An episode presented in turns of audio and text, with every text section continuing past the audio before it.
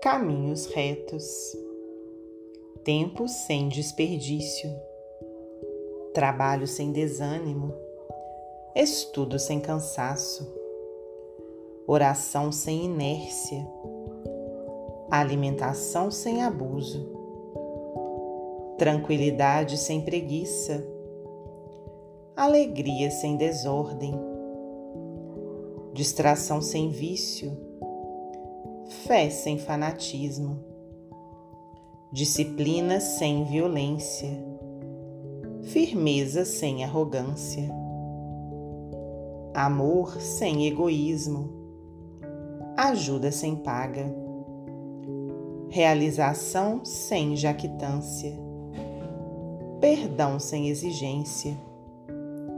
Dificilmente libertar-nos-emos da ilusão que nos confunde a vida se fugimos de palmilhar esses caminhos retos rumo à imortalidade triunfante.